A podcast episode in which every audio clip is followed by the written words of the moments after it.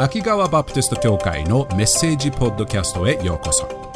このポッドキャストを通してあなたのイエス様との歩みを少しでも助けられたらと願っています。秋川バプテスト教会についての詳しい情報は秋川 BC.com または秋川バプテスト教会と検索してください。ではメッセージをどうぞお楽しみください。今日は、えー、主の晩餐。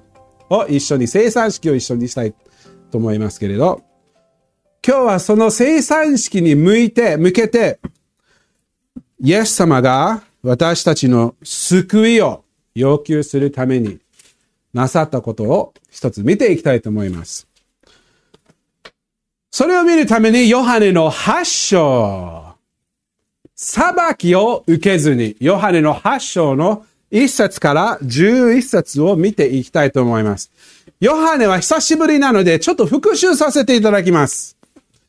えっと、前に私たちはヨハネに入っていた時は、6章でした。6章で、イエス様がガリラヤの地域で活動していましたね。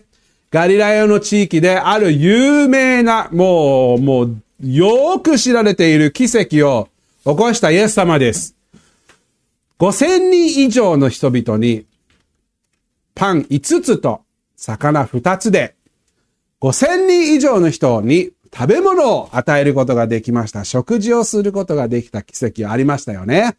みんなが満腹になって、ものすごいごちそうを食べました。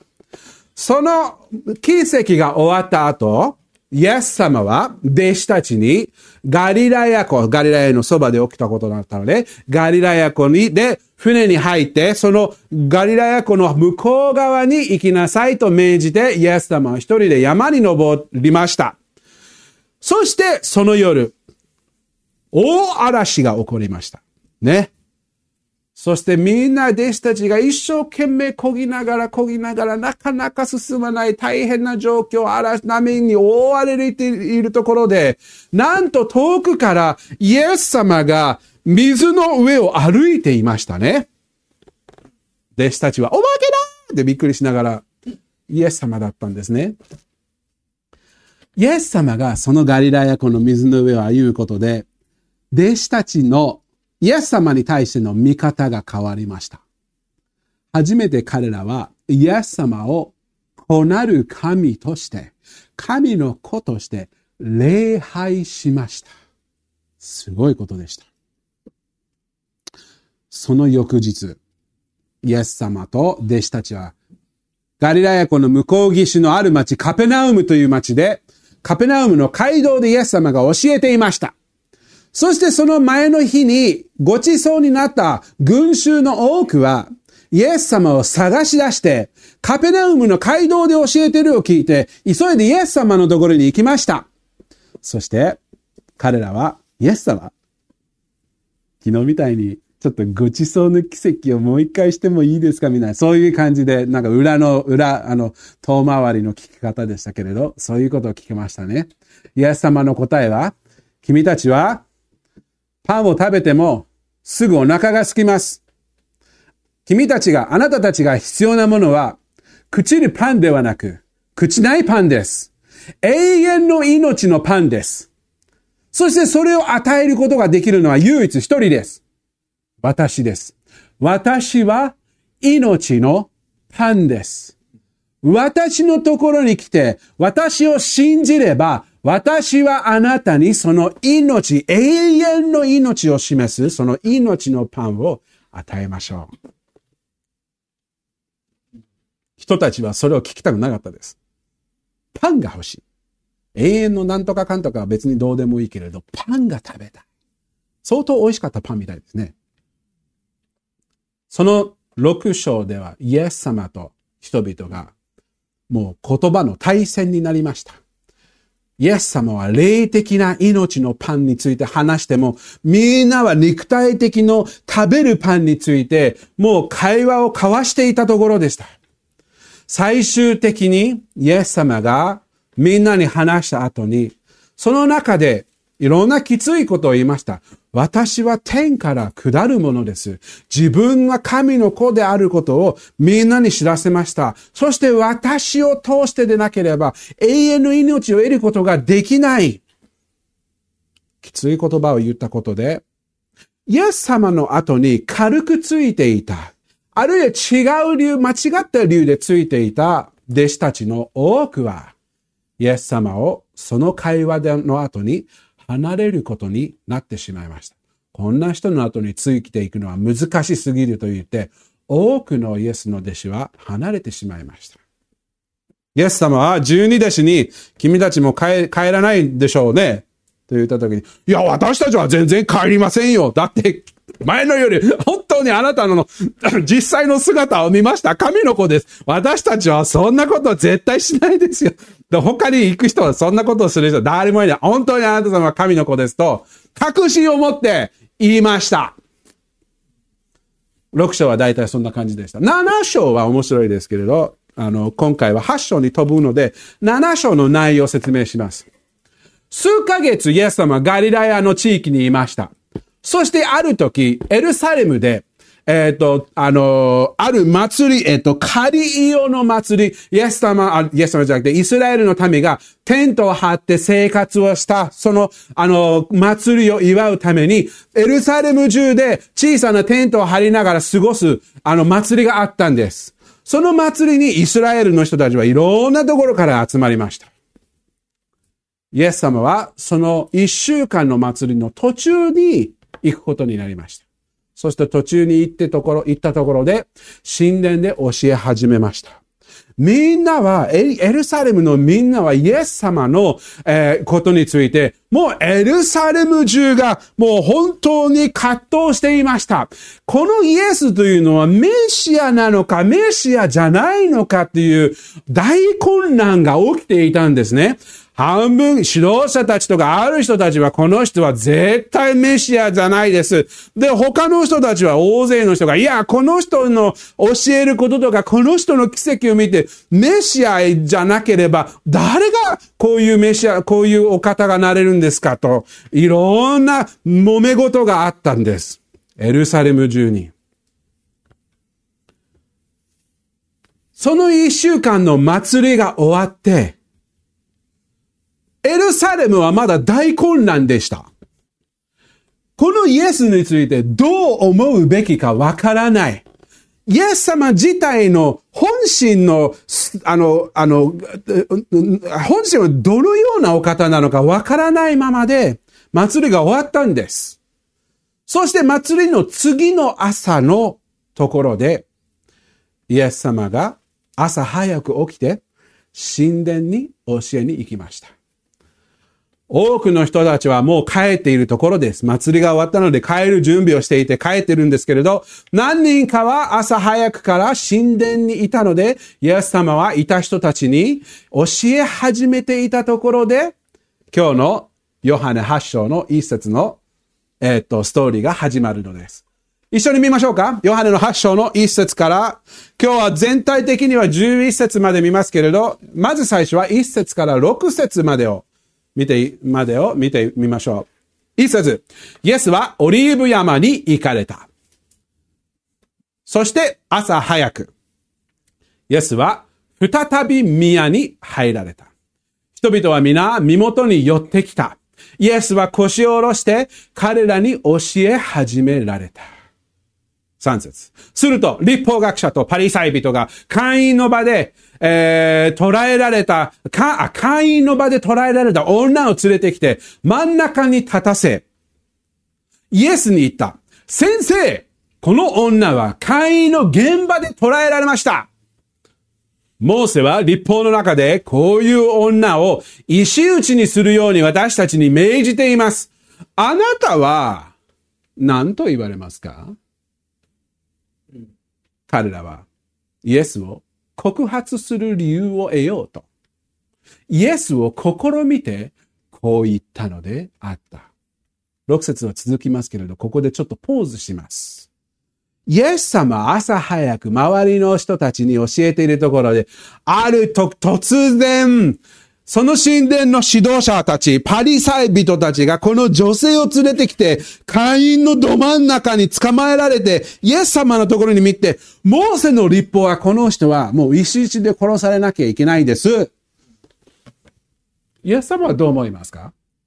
罠にかけようとしていたんですね。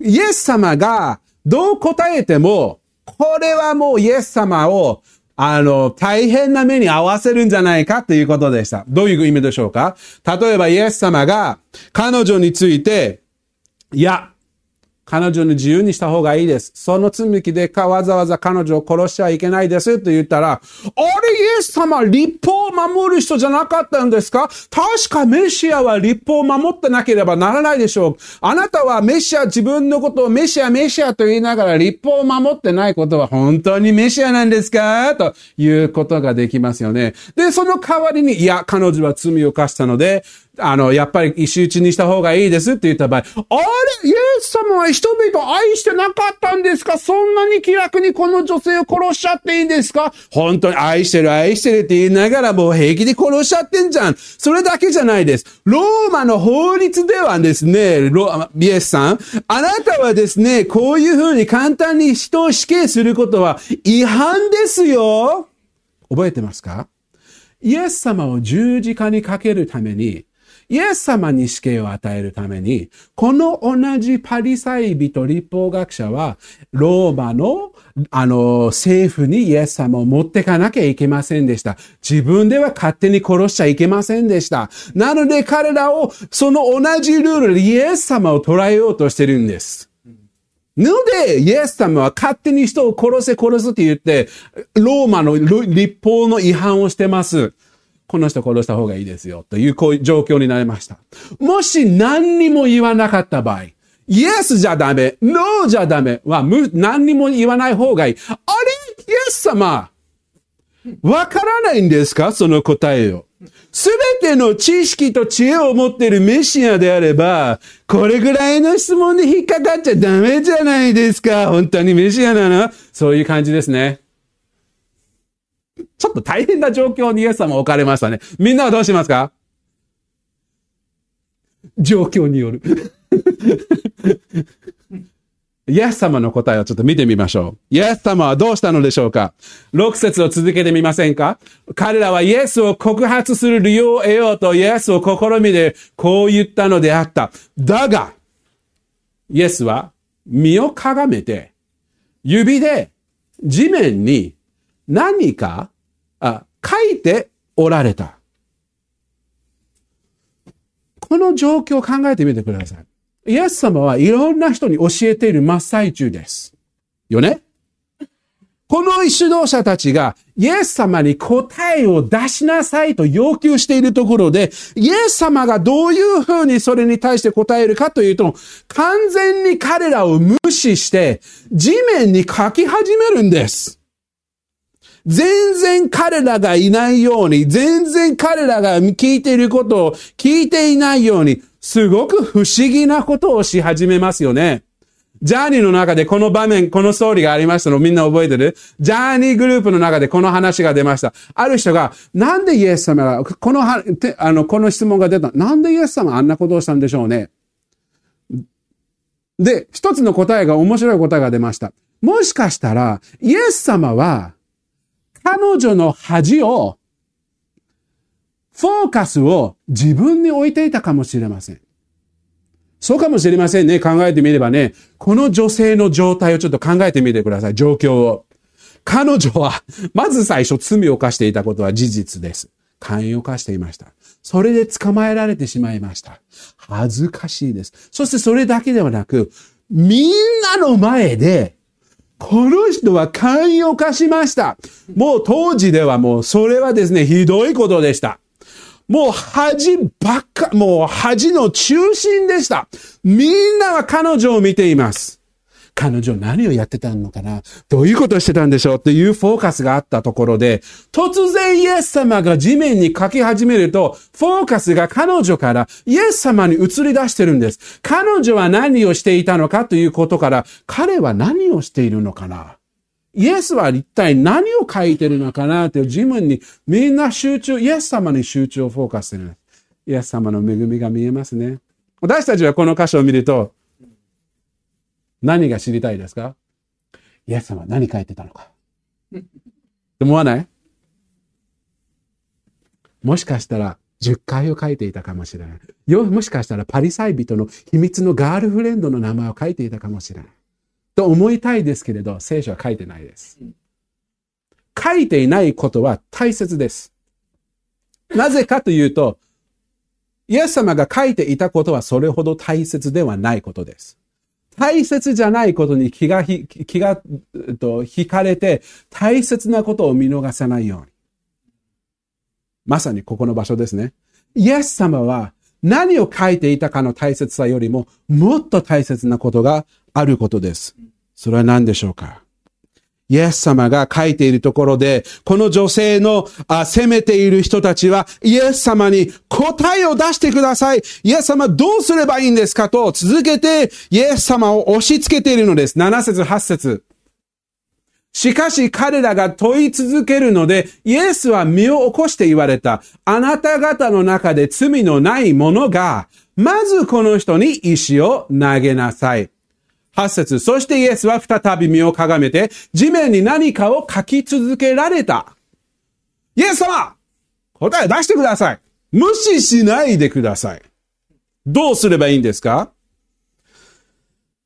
立ち上がって、みんなを見つめながら、確かに、この女性は、会員の罪を犯しました。死の裁きを受けるべきです。こうしましょう。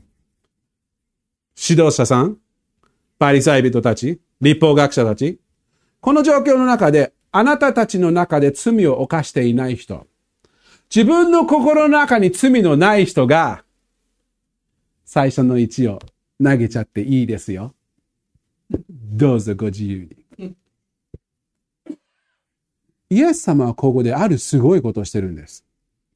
彼女の罪を無視してないんです。彼女の罪の言い訳をしないんです。もっとすごいことするんです。彼らを責めている人たちの心の罪深さを明るく示し出しているのです。彼らの罪に、罪深い心に光を当てているところなのです。その自分たちも罪深いものであることの事実を彼らにも示しているのです。彼女は罪人ですが、あなたたちは罪人じゃないというのですかそれぐらい言えるんだったら、石を投げてください。すごい答えですね。正直、この状況も不思議な状況です。彼らはこの女性を連れるといろんな怪しいことがあるんです。例えば、まさに会員の行いのど真ん中で彼女を、えっ、ー、と、逮捕しましたね。まあ逮捕というか、捕まえましたね。会員をするときには、何人がいなければなりませんか？あごめんなさい。答え出しちゃった。二人ですよね？あ別の人はどうなったんですか？いや、彼の足が素早くて、ね、逃げられちゃったんです。という。いや、そういうことはないはずです。この女性を連れたことに、この状況まるで全部がちょっと怪しく見えてたんですね。この状況の中でも、イエス様に連れた女性の中でも、イエス様を捉えようという、その何かの怪しさがいっぱいあったかもしれません。それだけじゃなくて、精霊様が彼らの心に責めていたことがいっぱいあったと思います。9節の反応を見ればそれがすごくわかります。9節彼らはそれを聞くと、みんな石を持って投げたじゃないです。年長者たちから始まり、一人、また一人と去っていき、真ん中にいた女と共にイエスだけが残された。これって面白いです。別の役を見ると、彼らの良心が、自分の心が罪深さをさらけ出したという言葉が書いてあるんですね。自分の罪深さは、自分をし、自分を自分が知って、そしてそれに対して、対して、恥、恥ずかしくて、恥を得て、自分はもうここからいない方がいい。去っていく。すごいことですよね。自分自身が自分の罪深さに気がついて去る。消える。離れる。もしかしたらその人は自分の心の中で罪深いものだと思って恥を感じて去ったかもしれません。もしかしたら自分の罪深さの大きさによって自分がそれがバレたら大変だということで去ったかもしれませんですけれど、面白いのは、ここです。一人、また一人と去っていき、あ、ごめんなさい。ちょっと行き過ぎた。年長者たちから始まり、一人また一人と去っていき、真ん中の女と共にイエスだけが残された。一番超、え、あの、偉い人たちが、あ、やばいな、これは。これはあんまり良くないな。えっ、ー、と、あれはなんだ？好きよってね。ちょっと。で、あの、年配の方たちは、あの、まあ、自信を持っていいの。よし、じゃあ、もう、そういうことだったら、あれ？あれ、先生、どこ行ってるの？なんで離れてるの？石、あれ？こんなところで去っちゃダメですよ、先生。罪人なんですか？やばいな自分も罪人かもしれません。あ、やっぱりそうかもしれない。先生が罪人だったら、このラビ先生が罪人だったら、僕も罪人かもしれない。これも僕もやばいな。逃げよう。最終的に、みんな一人ずつ離れるのです。イエス様は地面でまだ書いてるんです。で、立って、あれ？彼女にみんなどこ行ったの？いや、もう私一人だけなんです。十節。イエスは身を起こし彼女に言われました。女の人よ。彼らはどこにいますか？誰もあなたに裁きを下さなかったのですか？彼女の責める人たちはみんな消えました。今、彼女はそのまま立っていて、彼女の前に立っているのは唯一彼女を裁く権威を持つ人、裁く権利を持っている人、唯一罪のないお方が彼女の前に立っているのです。裁くことがふさわしいお方が彼女の前に立っているのです。その義の権利を持っているお方が立っているのです。そのお方の答えは11節。彼女は言った、はいよ、はい、主よ、誰もいません。イエスは言われた。私もあなたに裁きを下さない。すごいことですよ、これ。行きなさい。これからは決して罪を犯してはなりません。もうわ、私もあなたに裁きを下さない。これってすごいです。これは何かというと、イエス様の愛と恵み深さです。イエス様の憐れみを示しているのです。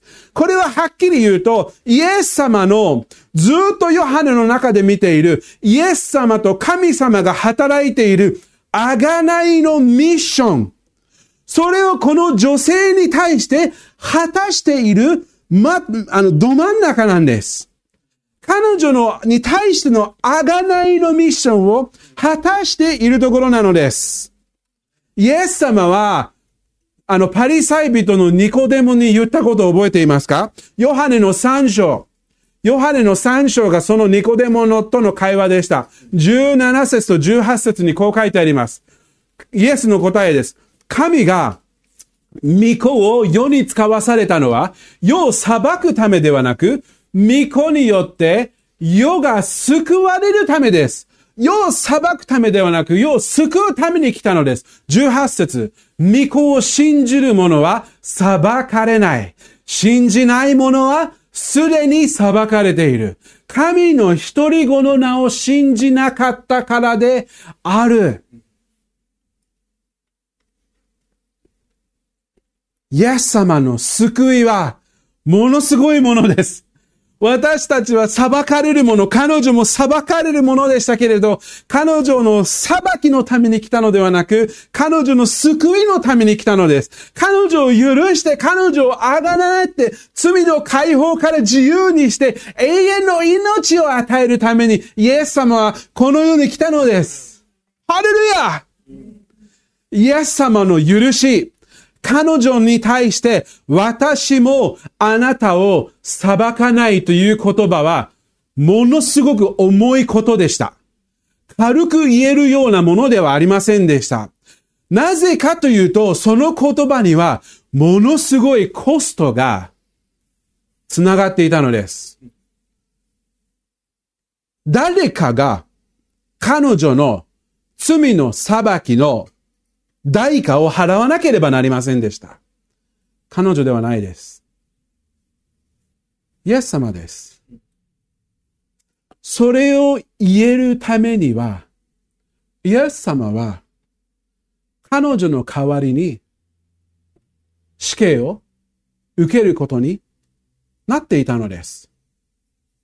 彼女が、彼女が命を得るためにイエス様はご自分の命を捧げなければなりませんでした。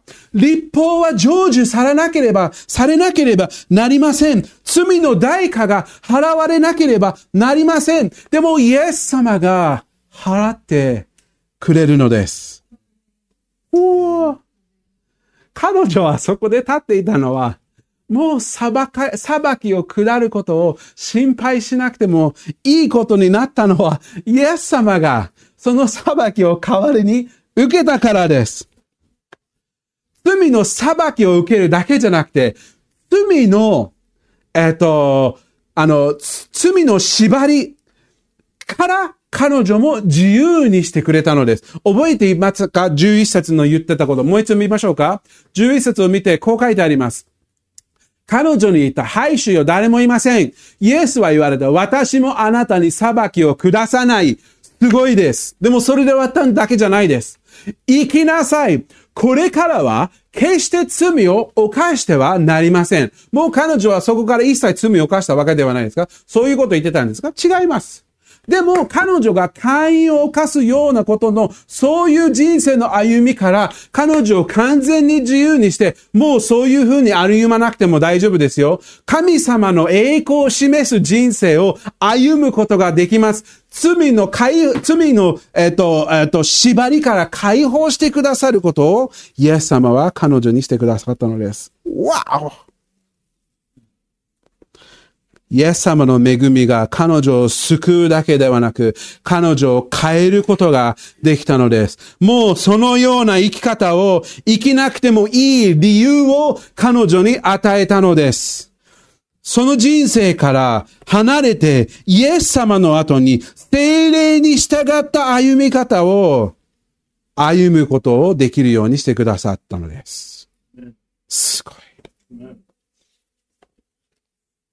もっとすごいのがこれです。この部屋にいる私たち一人一人。彼女とすごく似ている状況にいたのです。みんな寛容化したということじゃないかもしれないです。でも私たちは彼女を囲まっていた。責めていた人。彼らも心が自分の罪を示していたことをしましたね。良心が自分の罪を表していた。同じように私たちも自分の罪の存在、心の罪深さよくわかるはずです。今までいろんな悪いことをしてきたな。その悪いことは、そのまま放っておいちゃっていいのか。その悪いことに対して神様はどう見るのか。正直、私たちは裁かれるべきものなんです。彼女とかその周りにいた人とかと変わらないんです。みんなそうなんです。みんなそうです。すごいのは、裁きを受けるのにふさわしいことをした私たちも、これがすごいです。怖いことですけど、私たちを彼女が責められたように、私たちも日々責められていることを知ってますか？その周りにいた人、こんな悪い人どうするんですか？アキア様。こんな人をそう簡単に許していいと思ってるんですか？というふうに言った人たちの中でも、私たちに対しても自分のした悪いことが自分を責める人もいるんです。常に神様の前でこんな人を本当にあがなっていいと思ってるんですか？私たちを常に責めている人物がいるのです。ある時に、ある日、イエス、聖書の中では、その、その、そのものは、その人はいつか天の御座から離れる、永久に離れることを約束されています。ちょっと見てみましょう。目視録の12章の9節です。目視録の12章の9節悪魔、サタンの話をしてるんですね。こうしてこの目視録の12章の9節目視録12章の9節こう書いてあります。こうして、その大きな竜、すなわち古い蛇、悪魔とかサタンと呼ばれるもの、全世界を惑わす者が地に投げ落とされた。また彼の使いたちも彼と共に投げ落とされた。ある時に、今、あの、ヨブの話覚えてますか？ヨブのところでも悪魔が天の御座のところに行ってましたね。なぜか行ったり来たりしていいのか。なぜそんなの許したかわからないけど、神様が許してくれたので、僕はそれをへりくだって認めなきゃいけないですけれど、今も天の御座は、のところに行けるんですけれど、いつかもう神様の前に出て、出なくてもいい、出ちゃいけない時が来るんです。面白いのが次この次の聖句です。10節私は大きな声が天でこういうのを聞いた。今や私たちの神の救いと力と王国と神のキリストの権威が現れた。私たちの兄弟たちの告発者、昼も夜も私たちの神の前で訴えるものが投げ落とされたからである。サタンは常に兄弟姉妹たちを訴えているんです。責めてるんです。神様この前スティーブがやったこと見ましたか？こんな、こんな奴を天国に入れてもいいんですか？スティーブもそれだけやったんじゃなくてね、この前のこういうこととかしたんですよ。そんな人を天国に入れちゃあなたの許し、もうイエス様信じてると言ってるのに悪いことをしちゃってる。こいつを本当に天国に入れちゃっていいんですか？っていうことを常に言ってるのですけれど、面白いことはこれです。イエス様は十字架の上で私たちの罪の身代わりになっただけではなく、今現在、サタンが私たちを責めていると同じように、イエス様は私たちのために弁明をしているのです。サタンが、イエス・スティーブはこういうことをやったのだと言ってる中で、イエス様、うん、やってるけれど、私はその罪はもう完全に払ってるから大丈夫なんです。でも悪魔、でもこれはどうなんですか？うん、そのためにももう十字架の血潮によって払われてるので、それも心配しなくていい。じゃあこれはどうですか？それも大丈夫です。私はそのためにももう完全に代価を払ったので許されてるのです。常に責められながら、常に許しを、許しの証拠をいただいている私です。あなたもそうなんです。日々、どんなにあなたを責めようとしている悪魔がいても、常にその責めに対してイエス様は忠実にあなたのために取りなしをしているのです。十字架。十字架によってあがなわれ、御座で取りなしをされていることで支えられている私たちです。そのために私たちは日々平安と確信を持って歩むことができるのです。罪を犯す者として神の子という立場を受ける者として、主の、偉大な主の前に大胆に願い事とか話しかけることができるという特権をもらっている者たちなんです、私たちは。最後に、これをで、これで終わります。ローマの8章。ローマの8章の1節から4節これが私たちの状況です。状態です。こういうわけで、今や、キリストイエスにあるものが、罪に定められることは決してありません。ハレルヤなぜならキリストイエスにある命の御霊の立法が、罪と死の立法からあなたを解放したからです。肉によって弱くなったため、立法にできなくなったことを神はしてくださいました。神はご自分の御子を罪深い肉と同じような形で罪の清めのために使わし、4節それは肉に従わず、御霊に従って歩む私たちのうちに立法の要求が満たされるためなのです。あなたの人生の中で立法は常に満たされ、立法の要求は満たされているのです。イエス様の知潮によって、イエス様が十字架で私たちの一人一人のためにご自分の尊い命を捧げたことによって、どんなことがあっても私たちの罪の裁きは完全に払われているのです。これは素晴らしいことです。そのために私たちは確信を持って、平安を持って日々歩めるのです。主の十字架に感謝しましょう。主の十字架によって私たちは常に主の許しと裁きの逃れを与えられながら歩めるのです。お祈りしましょう。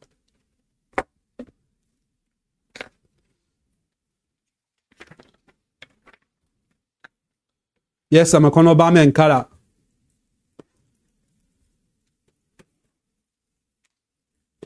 この女性の状況を通して、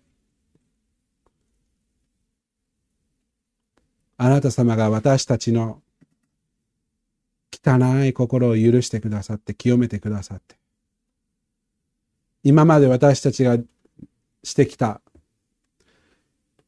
悪いこと、神様を悲しませること、神様との関係を破ってしまうこと、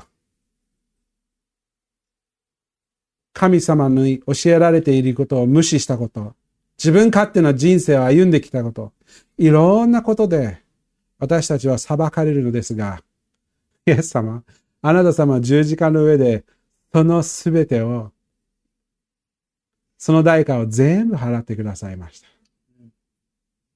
そして私たちに、私のところへ来なさい。私に信頼を置きなさい。と言われたことで、私はありのままの姿でイエス様、あなた様のところに来て、その許しをいただいて、救いをいただいて、感謝を持って、確信を持って、イエス様、あなた様の後についていくことができます。ありがとうございます。